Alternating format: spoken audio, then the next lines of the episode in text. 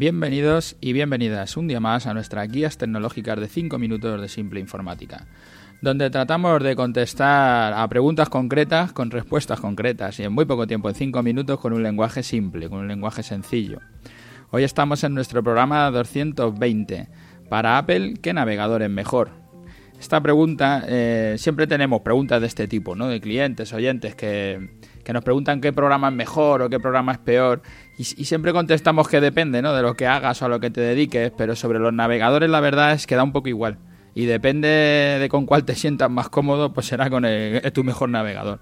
El navegador es el software que utilizamos para navegar por las páginas web como Chrome, Firefox, Safari, Opera, Explorer, antes solo hacían eso, navegar, pero cada día incluye más funciones y parece que uno te da más ventajas que los otros y por eso yo creo que surge esta pregunta, ¿no?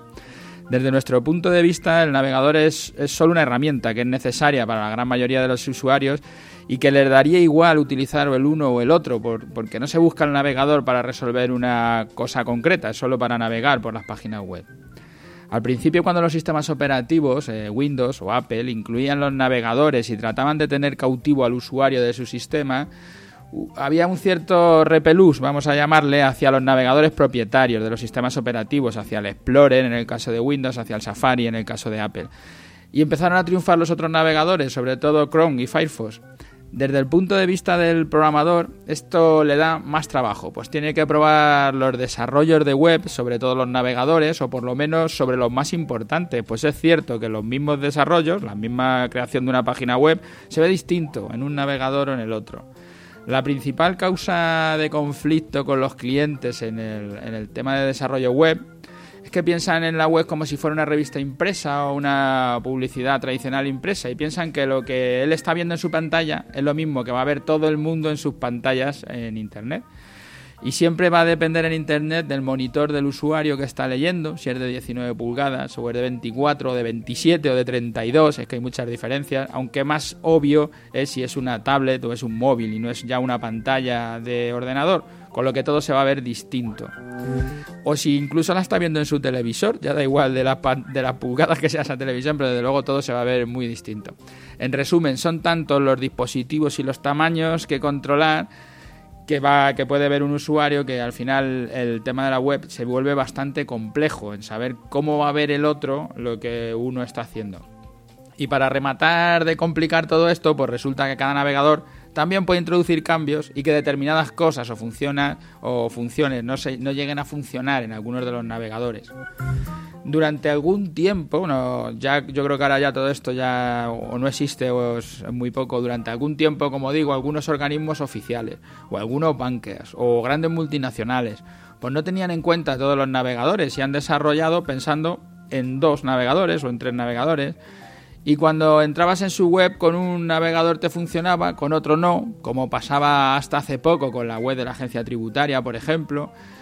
Y como ocurría hace ya más tiempo, pero que ha ocurrido durante mucho tiempo en la, web de los bancos con, Apple, cuando intentaban navegar con un, con un ordenador de Apple en, en, algunos bancos con Safari, pues no, no te funcionaba o no te dejaba poner las claves para poder acceder o no veías la pantalla que te estaba enseñando tus cuentas. De alguna manera, por lo que fuera, pues no podías utilizar ese navegador.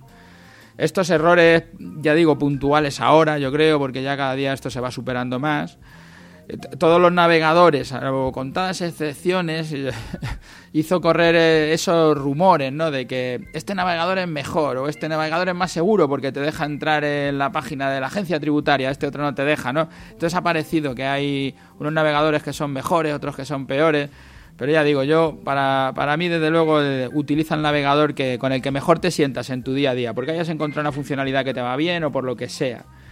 En estos momentos, sin lugar a duda, voy a dejar unas estadísticas. Es Google Chrome el navegador que se utiliza por la gran mayoría de los usuarios y en segundo lugar, pero a muchísima distancia, está Firefox.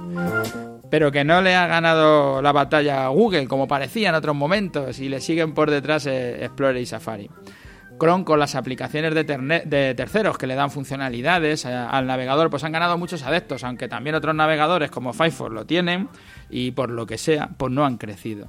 Para mí, usa el, navegador que mejor te vaya a diario, instálate otro para cuando tengas problemas o quieras comprobar algo y poco más, porque te aseguro que, no es una de esas herramientas que, va a hacer que sea diferente, es, simplemente la usas para navegar y ya está, no, va a tener que hacer muchas más cosas. Bueno, y hasta aquí el programa de hoy, que hemos llegado ya a nuestros cinco minutos. Espero que, con esta respuesta te sea útil. Y nada, gracias a todos los que estáis ahí a diario por escucharnos todos los días. Gracias a los que pasáis por las plataformas, por iTunes, por iVoox, por dejarnos allí vuestras valoraciones y vuestros me gusta.